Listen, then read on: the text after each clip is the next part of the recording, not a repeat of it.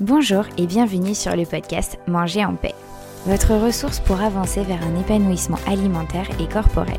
Je suis Charlène Béraud, diététicienne nutritionniste et hypnopraticienne.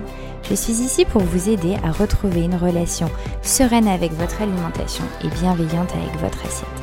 Chaque semaine, je vous partage mon expérience, mes outils et mes conseils avec douceur et bonne humeur pour enfin vous réconcilier avec votre corps et votre assiette. C'est parti l'épisode du jour. Bonjour à tous, j'espère que vous allez bien en ce lundi.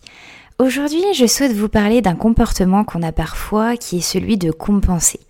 La compensation consiste en un mécanisme psychique inconscient permettant de soulager une souffrance intérieure et ou une difficulté physique par la recherche d'une satisfaction additionnelle. La compensation sert donc à remplacer un manque ressenti. Ce manque présent crée comme une tension et cette tension appelle à une réponse apte à la résoudre.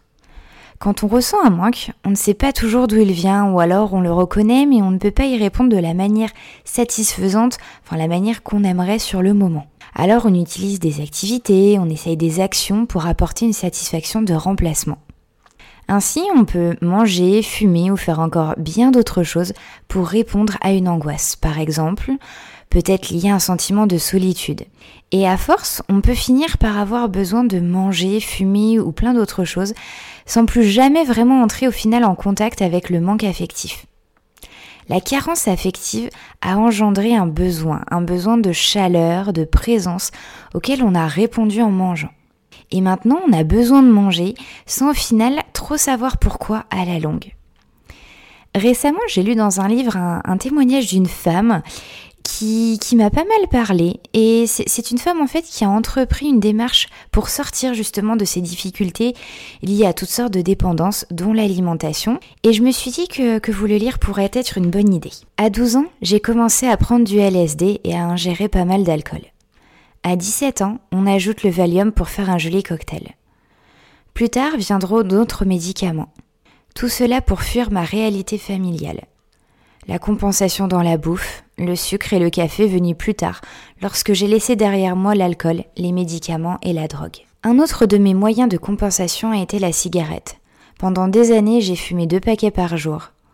La ronde des béquilles. À un certain moment, j'ai commencé à me regarder manger.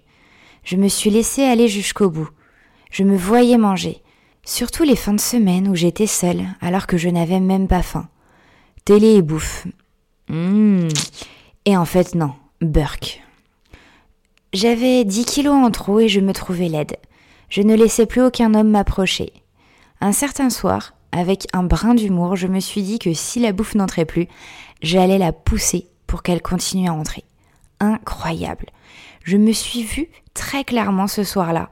J'étais en fait devenue consciente. C'était très douloureux car mon look avait toujours été très important pour moi. Je me voyais manger sans avoir faim. Je me voyais m'engraisser et je ne pouvais m'en empêcher, alors même que toute ma valeur était reliée à mon apparence. Mais à cette époque, je n'arrivais pas à transformer les choses. C'est comme s'il ne restait plus que cela dans ma vie. Je traversais un désert, et la nourriture me tenait compagnie. À part cela, il y avait que du manque, que du vide. Alors je remplissais cet énorme trou béant à l'intérieur de moi. Je ne savais comment le combler autrement.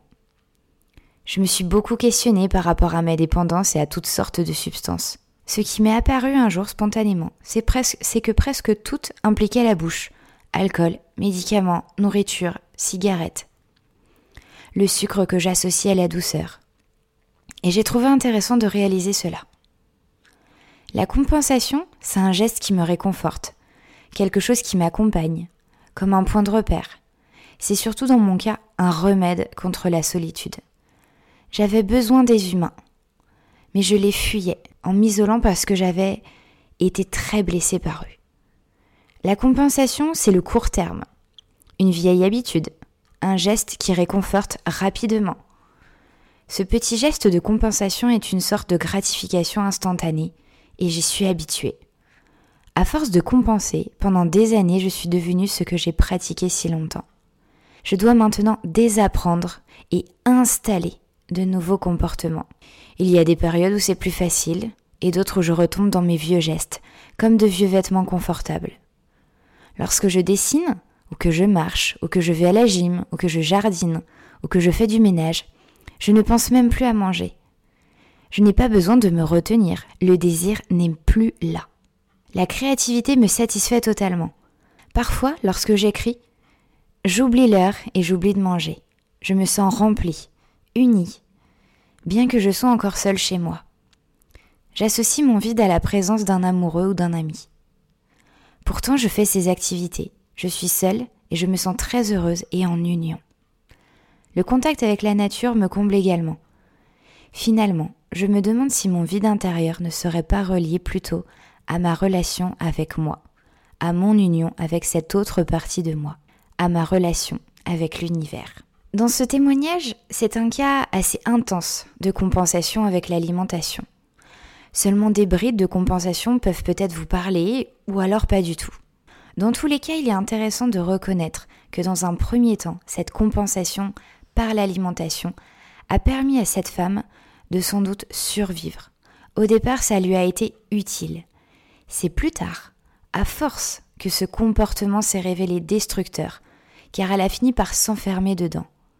Et ainsi, bien qu'elle est au départ très attachée à son image corporelle, cette femme qui voulait garder la forme, une bonne hygiène de vie, s'est vue manger sans être capable de s'arrêter. Puis elle en a justement pris conscience, et petit à petit s'est détachée, éloignée de ce cercle dans lequel elle s'était éprise. Elle a pris conscience qu'elle consolait ses peines et célébrait ses victoires avec la nourriture, avec du sucre, avec d'autres choses. Maintenant, si ce mécanisme de compensation vous parle, je vous invite peut-être à vous demander, est-ce que manger cette glace, ce plat, m'amène à célébrer la vie?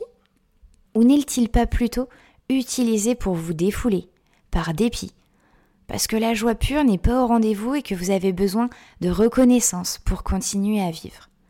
Demandez-vous cela sans jugement, juste pour vous aider à prendre un petit peu de recul, en n'oubliant pas que si ces compensations n'existaient pas, nous aurions sûrement une vie plus difficile au quotidien.